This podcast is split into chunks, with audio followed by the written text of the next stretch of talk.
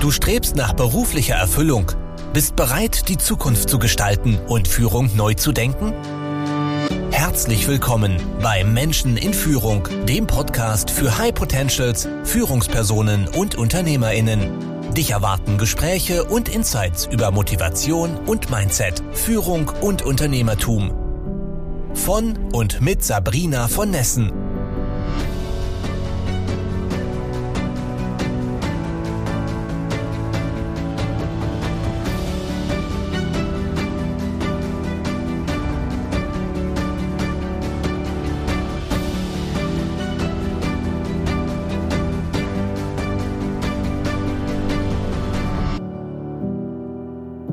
Hallo alle zusammen. Ich freue mich sehr, euch heute begrüßen zu dürfen zu einem neuen, wunderbaren und ganz spannenden Gespräch. Zu Gast heute ist bei mir die Leona. Und ich weiß gar nicht, was ich über sie erzählen kann. Da gibt es so viel zu erzählen. Deswegen macht sie das bestimmt gleich nochmal selbst. Aber sie, sie ist psychologische Beraterin, zertifizierte Coachin, NLP-Trainerin hat selbst eine Community gegründet, ähm, die AVEC Plus, äh, Plus Entschuldigung, und wird uns darüber auch gleich nochmal mehr berichten. Wir hatten ähm, die große Freude, schon mal zusammen in einem Live zu sprechen und ich kann euch versprechen, ähm, da werden ganz viele tolle Hacks und Informationen und Tipps mit dabei sein. Insofern, liebe Leona, herzlich, herzlich willkommen. Vielen lieben Dank, Sabrina, für die Einladung. Ich freue mich total, heute mit dir hier zu sein und zu sprechen. Es ist mir eine Ehre und zum Start, das wissen meine Hörer jetzt schon, gibt es eine Frage. Warum tust du, was du tust? Was hat dich dazu gebracht, ähm, genau die, diese Aufgaben, diese Projekte, ja, diese Vision, die du heute hast, äh, ins Leben zu rufen? Ja, das ist äh, tatsächlich keine kurze Antwort. Ähm, ich fasse, aber versuche mich kurz zu fassen. Ähm, ich glaube tatsächlich, wie das bei uns immer so ist, es fängt irgendwo in der Kindheit an. Und ich bin zwischen zwei Eltern aufgewachsen, die sehr ambivalentes Verhalten hatten. Ja, also die nie das gesagt haben, was sie gefühlt haben oder andersrum. Und da mhm. bin ich halt sehr früh als Kind schon dann irgendwie darauf aufmerksam geworden, dass da irgendwas zwischen Gefühlen, Handeln, Denken und Ausdruck ähm, nicht ganz kongruent ist und musste mich sehr früh mit diesen Themen Kommunikation, Psychologie eben und auch Emotionen beschäftigen. Und ich glaube, das ist so das eine, was ich so privat mitgebracht habe. Und das andere ist einfach meine Lebenserfahrung, die dann in den Jahren dazwischen passiert ist. In meinen 20ern, ich habe zwei Weltreisen hinter mir. Ich habe ähm, gemodelt. Ich habe meine beste Freundin durch Suizid verloren, dadurch dann gemerkt, dass es immer noch sehr viele stigmatisierte und tabuisierte Themen in der Gesellschaft gibt. Ich habe damals sehr nach Anschluss gesucht und Gleichgesinnten, um über solche Themen zu sprechen dann in meinen beruflichen verschiedenen Stationen in der Startup-Szene gemerkt, dass die Menschen vieles irgendwie nicht wirklich intrinsisch motiviert machen, sondern eher auf Exit-Strategien aus sind oder auf irgendwelche Bedürfniskompensationen, damit irgendwie die Eltern stolz sind oder so. Und habe mich häufig gefragt, ach, Wofür macht ihr das eigentlich? Was ist der eigentliche Sinn? Natürlich gehöre ich auch der Generation Y an. Insofern habe ich mir auch immer schon die Frage nach dem Warum gestellt. Und ich glaube, da kommen dann diese Erfahrungen around the world dazu, dass ich festgestellt habe, ich habe sehr viel gecouchsurft und bin alleine gereist und habe festgestellt, dass so unterschiedlich wir auch sind in unseren kulturellen Herkünften oder in den Lebensarten, wir haben irgendwie alle doch die gleichen Grundbedürfnisse. Nach Sicherheit, nach Zuneigung, Wertschätzung Liebe, ja, Zugehörigkeit und wir aber häufig, wenn ich zurück war, irgendwie festgestellt habe, dass wir uns so ähm, nicht zusammen, sondern irgendwie getrennt verhalten. Ja, also wir mhm. tauschen uns nicht wirklich aus. Es passiert viel hinter einer Fassade, viel irgendwie noch ähm, hinter vorgehaltener Hand, anstatt offen über unsere Themen zu sprechen. Denn darin sind wir irgendwie alle vereint, in diesen Grundbedürfnissen. Und darin, davor sind wir auch irgendwie alle gleich. Ja, vor Liebe, Freude, Wut sind wir irgendwie alle eins. Und das war mir ein Anliegen, diese Sachen mehr zusammenzubringen. Und deswegen sage ich immer, ich liebe das Zitat von Kierkegaard, ja. Das Leben macht nur vorwärts Sinn, rückwärts Sinn, muss aber vorwärts gelebt werden. Und das passt total zu meinem, zu meinem Lebenslauf, ja. Super. Da steigen wir gleich nochmal auf jede Menge Themen ein, denke ich. Ähm, aber erzähl doch nochmal, was, was genau tust du heute? Also was ist Avec Plus? Ähm, was, ist, was ist dein ähm, Angebot oder wie arbeitest du mit Menschen? Genau, also avec plus heißt auf Französisch mit mehr. Da kommt so ein bisschen meine Pariser Modezeit so mit. Und gleichzeitig fand ich es irgendwie schön, dieses mit mehr wirklich mal zu akzentuieren. Ja, also mit mehr Gefühl, mit mehr Menschen, mit mehr Klarheit, mit mehr Offenheit, mit mehr Miteinander sich zu begegnen. Und die Idee ist, auf der einen Seite arbeite ich ganz klassisch als psychologische Beraterin und als Coachin mit Einzelpersonen mit Paaren, sowohl im privaten Kontext als auch Menschen, die Arbeitslosenhilfe erhalten und dann sozusagen in ihrer Umbruch- oder Transformationsphase sind. Und auf der anderen Seite arbeite ich mit Gruppen, in Unternehmen, mit Teams. Ich biete Workshops an oder eben auch größere Retreats für Gruppen. Ähm, alles zum Thema soziale und emotionale Kompetenzen. Denn meine Grundhaltung ist, dass wir eigentlich alle in Gemeinschaft leben wollen, aber häufig verlernt haben, in Gemeinschaft zu sein.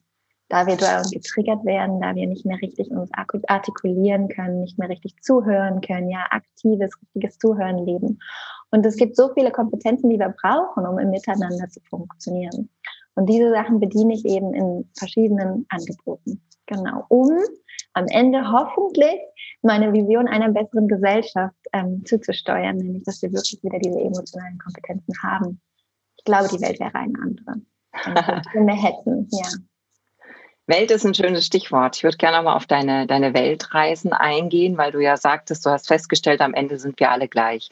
So, ähm, erstmal haben wir ja, das ist, denke ich, auch typisch menschlich, Vorbehalte vor dem Andersartigen, vor dem Fremden, vor dem Neuen. Ne? Und jetzt ist es relativ einfach, solange wir uns in Europa bewegen. Aber ich nehme mal an, du hast auch Länder bereist, die sich von Europa deutlich unterscheiden. Und ich selbst war in China und erinnere mich mit großer Freude, aber auch großem Entsetzen an, an diese Zeit, weil es äh, in, in jeglicher Hinsicht so unterschiedlich war. Also die Umwelt, ja, es war unglaublich viel Smog. Wir haben lilafarbene Flüsse gesehen und hast du nicht, ja. Und auf der anderen Seite waren die Menschen so unglaublich nett zu Fremden. Das habe ich in Deutschland noch nie erlebt, obwohl wir uns nicht verstanden haben. Ja, wir haben mit Händen und Füßen und mit Übersetzungs-Apps gearbeitet. Das war eine ganz, ganz hohe Freundlichkeit, ein hohes Miteinander. Das, an die Situation erinnere ich mich, wenn ich an ja, Weltbegegnungen denke. Hast du so prägnante Erlebnisse von deinen Weltreisen, wo du sagtest, Mensch, das, da ist dir das Anderssein sehr aufgefallen oder auch ja, aufgefallen, dass wir eben am Ende doch gleich sind? Ja, also wohl als auch. Ne? Es sind genau die Momente, wo ich die Gleichheit und auch die Unterschiede gemerkt habe, die so existenziell waren. Also klar, im tiefsten Indien, da gab es Momente, da war ich an Orten, da war ich die erste weiße westliche Frau, die die gesehen haben. Ja, also da war so viel Neugierde meiner Andersartigkeit gegenüber. Die Kinder kamen auf mich zugerannt, haben ins Fenster geklopft und waren unglaublich neugierig, mich kennenzulernen. Solche Momente oder auch im tiefsten Afrika, Namibia, in Tansania im Dschungel, wo, wo diese Momente sind, wo wirklich so zwei ganz unterschiedliche Welten aufeinandertreten und es häufig eben keine Sprache gab, die uns verbunden hat. Und trotzdem habe ich dadurch gelernt, das Lächeln, unsere emotionale Ausdrucksweise ist die Sprache, die uns verbindet. Ja, deswegen mhm. sind ja Emotionen eben auf diese verschiedenen Gesichtsmimiken zu reduzieren. Und das war unglaublich vielseitig, ähm, das wahrzunehmen. Aber auch in Japan zum Beispiel, ja, da ist eine ganz andere Zurückhaltung und ganz andere Diskretion wird da gewahrt, was da auch Höflichkeit und Respekt miteinander bedeutet. Also auch da wieder geht es sehr viel darum, was zu Selbst- und Fremdwahrnehmung angeht, wie wir miteinander uns austauschen. Ja, das war, waren wundervolle Begegnungen. Und am Ende habe ich mich immer mit Händen und Füßen und einem großen Lächeln unterhalten. Denn mhm. diese Warmherzigkeit ist immer ein super Moment, um auf den anderen zuzugehen und so gewisse Dämme zu brechen. Ja. Waren da auch Momente dabei, wo du dachtest, nee, das, jetzt, jetzt kann ich nicht mehr, ich verstehe es einfach nicht, wie ihr denkt, wie ihr tickt, warum ihr so reagiert und ich bin eben doch anders? Natürlich gibt es unterschiedliche Kulturen und unterschiedliche Religionen, denen ich nicht allen komplett ähm, ähm, die, die gleiche Philosophie unbedingt teile. Und dennoch, glaube ich, habe ich immer sehr, sehr großes Interesse an der Menschheit oder den Menschen gehabt und habe sie immer gerne gelesen, ja, dass ich auch immer da irgendwelche Hintergründe oder Ursachen verstehen konnte, warum etwas so ist, wie es ist. Wir wachsen nun mal alle durch unsere Prägung des Umfelds, der Familie, der Herkunft, der Religion und Kultur auf. Und diese Traditionen prägen uns eben in den einzelnen Schritten. Und so konnte ich es immer nachvollziehen, dass das alles seine Auswirkungen hat. Ja. Mhm. Und Empathie ist eben nicht zwingend verbunden damit, dass wir auch zustimmen. Ja, also das ist durchaus möglich, sich auf den Stuhl des anderen zu setzen und zu verstehen, wo er herkommt, er sie herkommt, ähm, warum das Verhalten gerade so ist und so weiter. Und trotzdem muss man nicht alles gut heißen, ja. Aber erstmal so offen zu sein, zu sagen, ich nehme deine Welt an und ich versuche sie zu verstehen, soweit es mir möglich ist. Das verstehe ich unter Empathie, ne? weil viele sagen, ja, wie kannst du empathisch sein? Äh, das ist doch nicht gut, was derjenige macht. Nee, natürlich nicht zwingenderweise nach unseren Maßstäben. Ja, das sind eben unsere Maßstäbe, mit denen wir aufgewachsen sind. Aber möglicherweise gibt's ähm, ja auf dem anderen Stuhl sozusagen eine, eine Rechtfertigung dafür, irgendeinen, irgendeinen, tieferen Sinn, den ich einfach nicht verstehe. Ja, ähm, was hat's mit dir als Mensch gemacht zu reisen?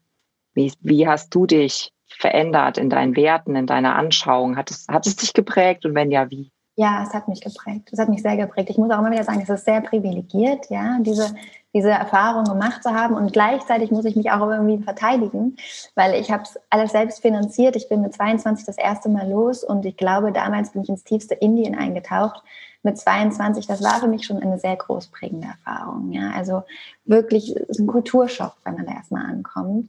Und irgendwie sowohl was Hygiene angeht, als auch Massen von Menschen, ja, die dann auf dich einwirken in sämtlichen Farben, Lautstärken und Gerüchen. Das war eine sehr große ähm, Prägung, die ich da mitgenommen habe. Und am Ende, dadurch, dass ich alles alleine gemacht habe auf meinen Reisen, ähm, habe ich festgestellt, dass am Ende die Person, auf die ich mich verlassen kann, ich selbst bin. Und die mhm. Person, der ich vertrauen kann, ich selbst bin. Und die Person, die am Ende dich hier wieder rausholt oder mich hier wieder rausholt, ich selbst bin. Also das hat natürlich einen unglaublich ähm, stärkenden Aspekt, ähm, auch was das Selbstvertrauen angeht. Und natürlich auch der Unterschied ist, wenn du mit anderen Menschen zusammenreist, du hast nie ähm, einen Grund nach außen zu gehen, andere Menschen kennenzulernen, auf andere zuzugehen. Ja? Aber dadurch, dass ich alleine unterwegs war, war ich natürlich auch einfacher ansprechbar, weil ich alleine war.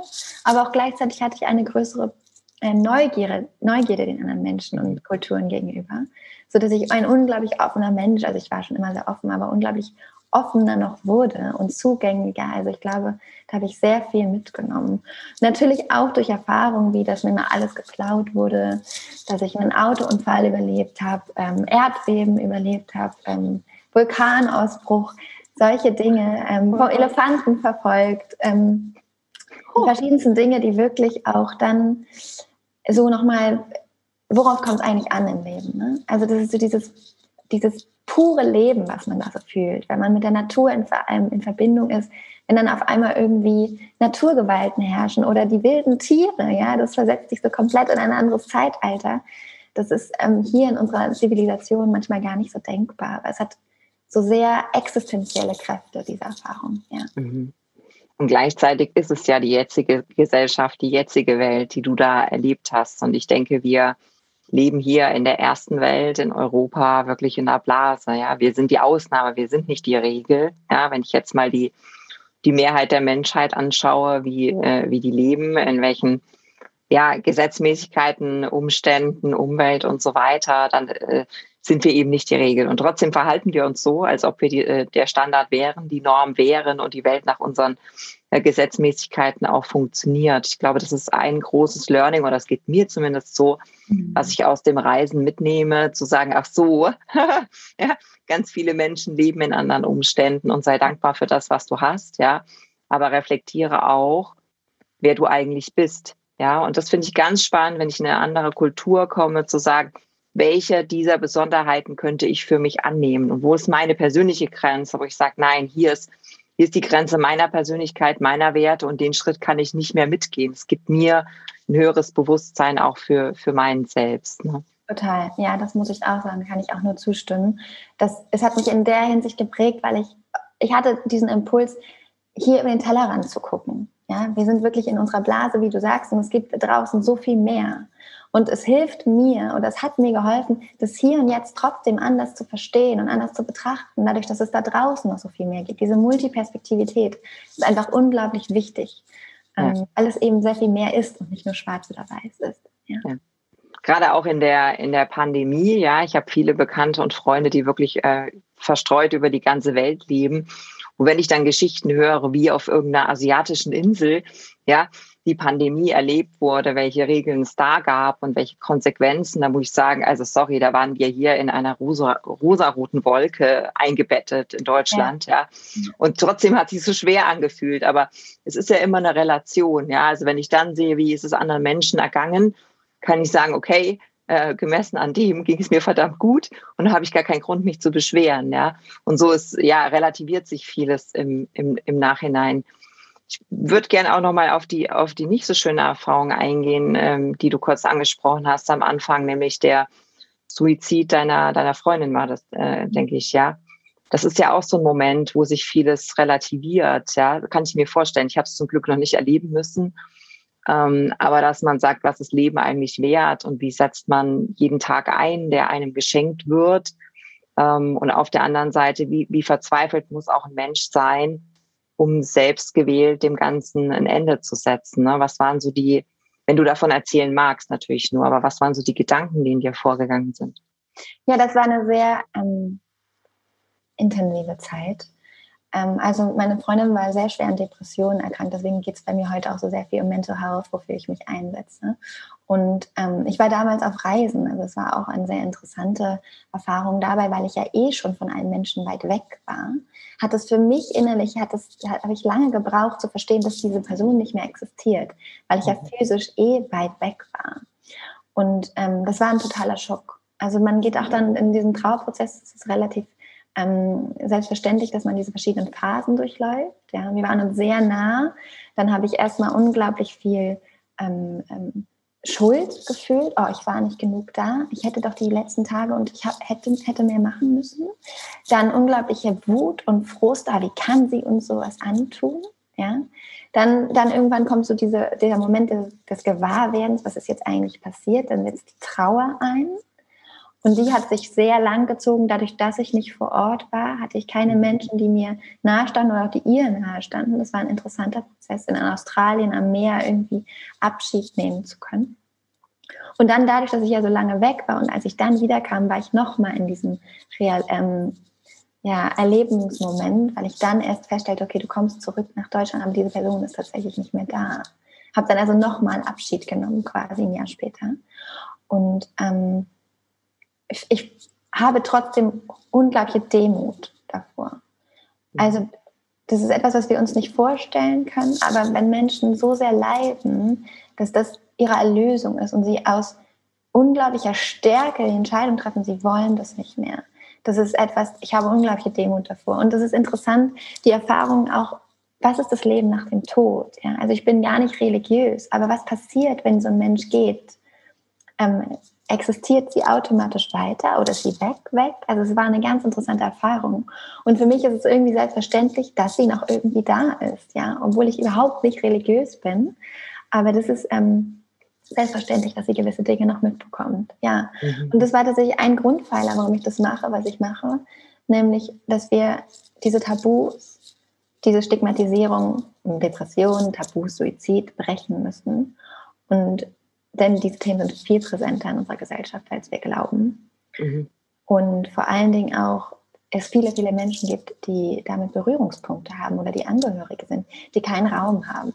Es passiert immer noch so viel in anonymen Foren. Mhm. Warum? Warum muss es anonym sein? Ja. Ja, es ist doch, wir sind doch Menschen und das gehört zu unserem Lebensfluss irgendwie dazu, solche Erfahrungen zu machen, mehr oder weniger dramatische natürlich, aber die miteinander zu durch, zu, durchzuleben und uns dabei zu halten. Das ist eine so wertvolle Erfahrung. Und ähm, ursprünglich haben wir ja mal so gelebt. Ja? Ursprünglich haben wir ums Lagerfeuer rumgesessen und uns gegenseitig begleitet, von klein auf an. Und da irgendwie wieder hinzukommen, in diese Selbstverständlichkeit sich auszutauschen, ist mir unglaublich wichtig. Ja. Das ist halt eine Schattenseite der, der individualistisch, äh, individualistischen Gesellschaft. Ne? Also hast du einen Kollektivismus, wie zum Beispiel in China, wo einfach unglaublich viel in der Gemeinschaft passiert, ja, und du hast die individuellen Kulturen, ja, wie zum Beispiel eben ähm, Deutschland, wo es viel auch um Selbstverwirklichung geht, ja, ohne dass da möglicherweise ein tieferer Sinn dahinter steckt, ne? aber wo es eben um Macht geht, um äh, Einfluss, Geld, ganz, ganz oft, ja, und wo Menschen nach ihren persönlichen Zielen streben, dabei möglicherweise einfach nicht mehr links und rechts schauen und mhm. diese Gemeinschaft ein Stück weit verloren gegangen ist und damit natürlich auch das Verständnis füreinander und der die Einsicht, ja, dass wir nicht der Nabel der Welt sind, sondern da ganz viele um uns rum sind, die es möglicherweise anders sehen, ja. Und dann ist es eben so, jede Wahl oder ja, äh, jeder Moment, in dem unterschiedliche Meinungen aufeinanderprallen, wird potenziell zum Konflikt, ja. weil wir das gar nicht mehr verstehen, dass wieso denkt der andere anders, ja, aber wie kann das sein, dass nicht jeder meine Meinung hat? Ähm, ich denke, das ist auch ein ganz spannender Prozess, das zu sehen. Ähm, wie, wie erlebst du es? Ist das Thema mentale Gesundheit, hat sich das intensiviert, verschlimmert oder sind, haben wir da schon irgendwie den Zenit überwunden? Wie viel Arbeit liegt da noch vor uns? Ja, das ist auch ein sehr diverses Thema, muss ich sagen. Also ich glaube, die Pandemie hat jetzt wirklich einiges potenziert. Insofern, dass sowohl diese Pandemie Dinge aufkochen lassen hat, wo viel, viel mehr Menschen merken, oh, ich bin vielleicht auch betroffen, ich habe damit auch ein Thema. Und andersrum klarer aufgezeigt hat, wo der Mangel ist. Ja? Aber wir sind noch längst nicht über den Zenit. Also es fängt ja ein Gesundheitssystem an, dass es nicht genug Therapieplätze gibt, dass mhm. nicht mal genug Therapeuten ihre Approbation erhalten können, dass da ja irgendwie so eine kleine Krux ist. Und andersrum immer noch diese ganze Tabuisierung um viele mentale Gesundheitsthemen herrscht.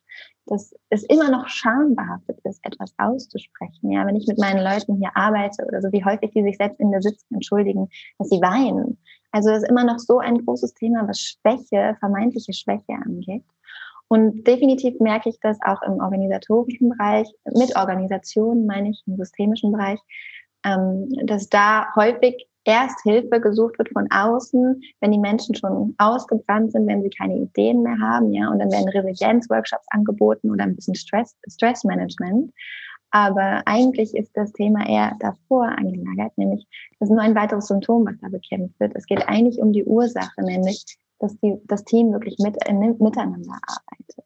Ja? ja. Dass es Feedback-Kulturen gibt, dass es emotionale Nähe zueinander gibt, dass es auch Raum für Verletzlichkeit gibt, für Schwächen und für Fehler gibt. Und da ist immer noch sehr viel zu tun, was mentale Gesundheit angeht. Jetzt ist ja wieder am Sonntag World Mental Health Day.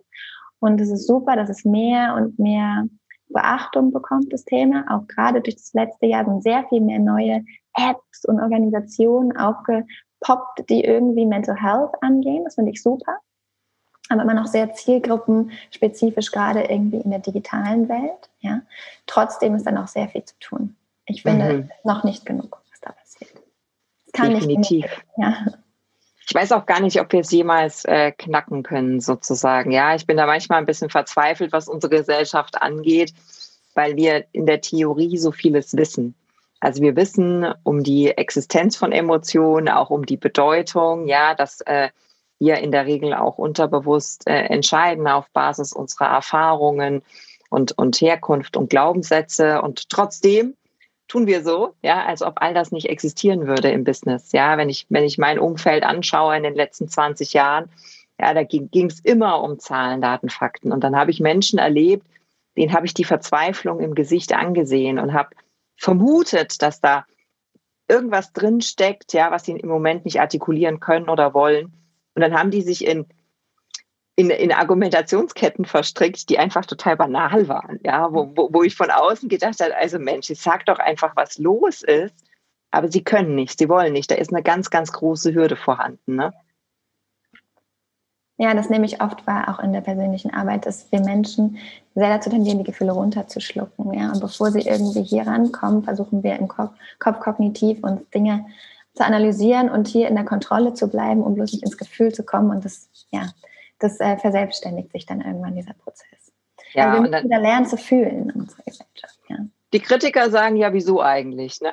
was soll das Ganze? Das erlebe ich auch ganz oft, wenn ich sage, lass uns über Emotionen in der Führung sprechen, dann sagen die anderen, also äh, Entschuldigung, ja, das haben Sie nicht richtig verstanden. Wir sind ja hier professionell.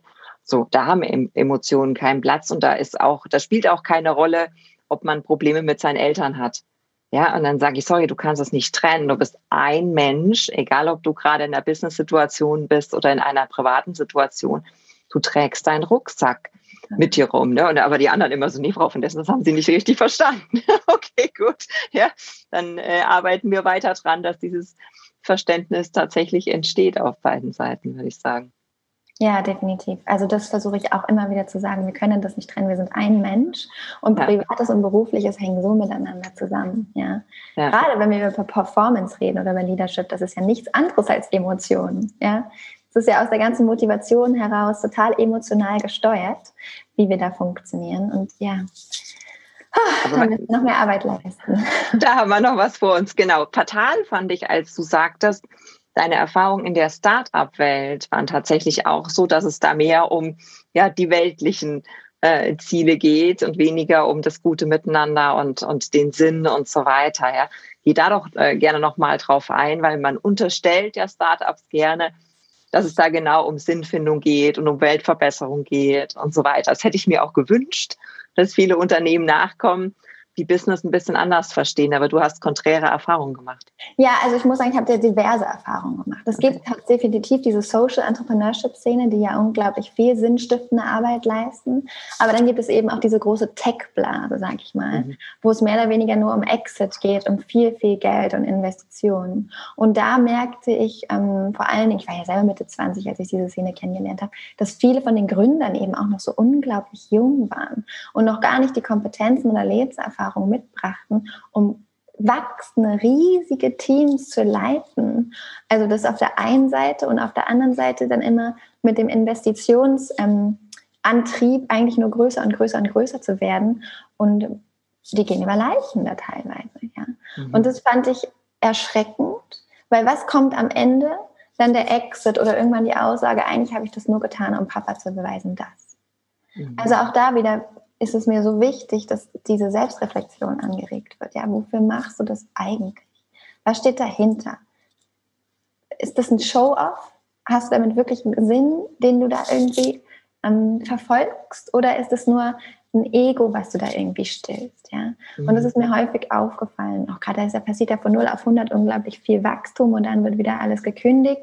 Das ist ich meine, in den 20, äh, als ich in, in, den, in meinen 20ern war, war die Szene vielleicht noch anders, als sie jetzt ist. Jetzt hat sie sich vielleicht ein bisschen weiterentwickelt und ist erwachsener geworden. Aber ich beobachte das immer noch häufiger in den Tech-Szenen, dass da noch ja. sehr viel, äh, es ist an Menschlichkeit, denke ich mal, halt. Ich habe den Eindruck, Menschen entwickeln sich nicht sehr schnell. Ja, insofern hätte ich da jetzt keine großen Hoffnungen, dass sich das komplett verändert hat.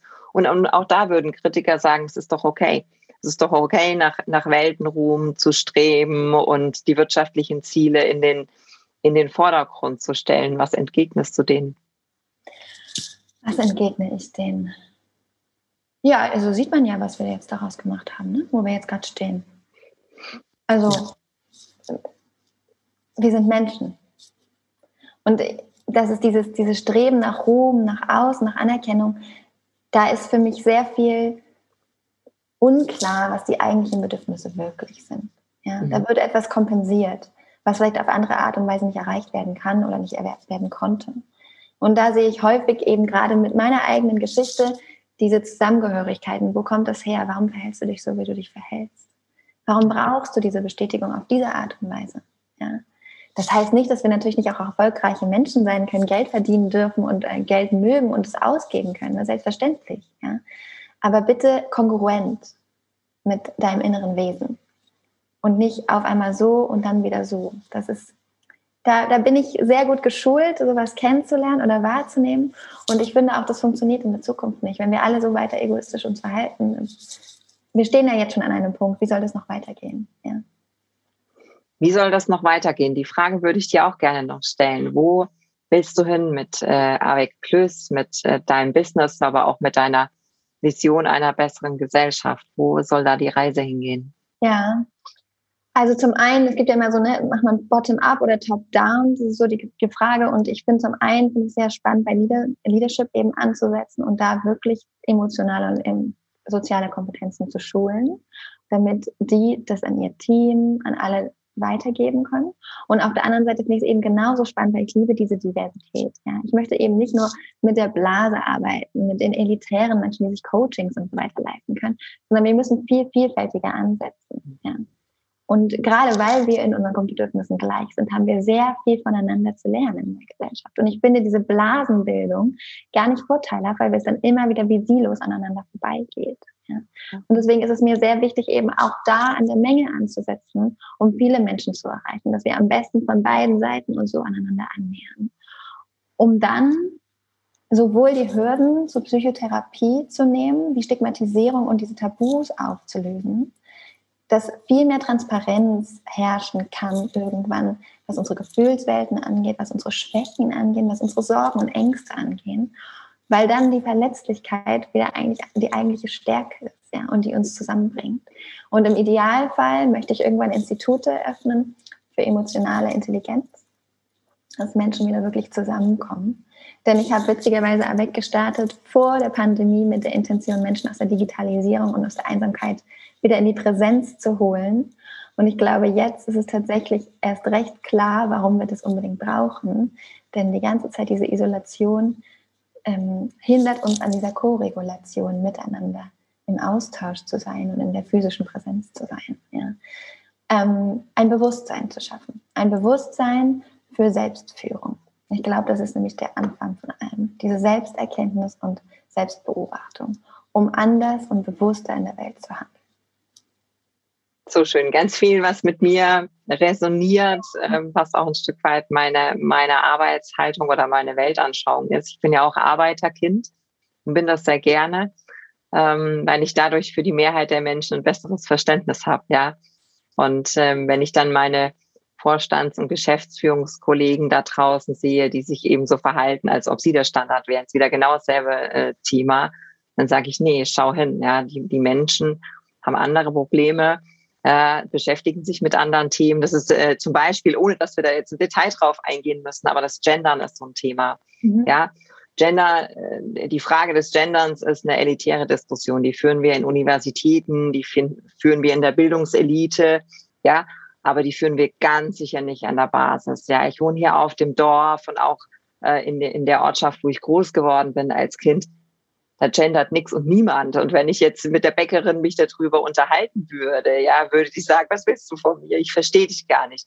Heißt nicht, dass es eine Berechtigung hat, also ohne Frage, alles in Ordnung, kann ich unterstützen, aber man sollte nicht so tun, als ob das ein zentrales Weltproblem von jedermann wäre. Nein, jedermann hat, äh, stellt sich die Frage, wie kann ich meine Familie ernähren, wie kann ich mein Haus abbezahlen und so weiter. Das sind Basic-Probleme, ja, das sind, ist eine andere Welt so. Und da, was ich sehr schön finde, ist, dass du sagst, die Welten zusammenzubringen, ja, und da auch ein Verständnis füreinander zu erreichen. Das finde ich ganz wunderbar. Ja, es muss ein neues Miteinander geben, wirklich. Mhm. Ja weil wir so viel lernen können voneinander.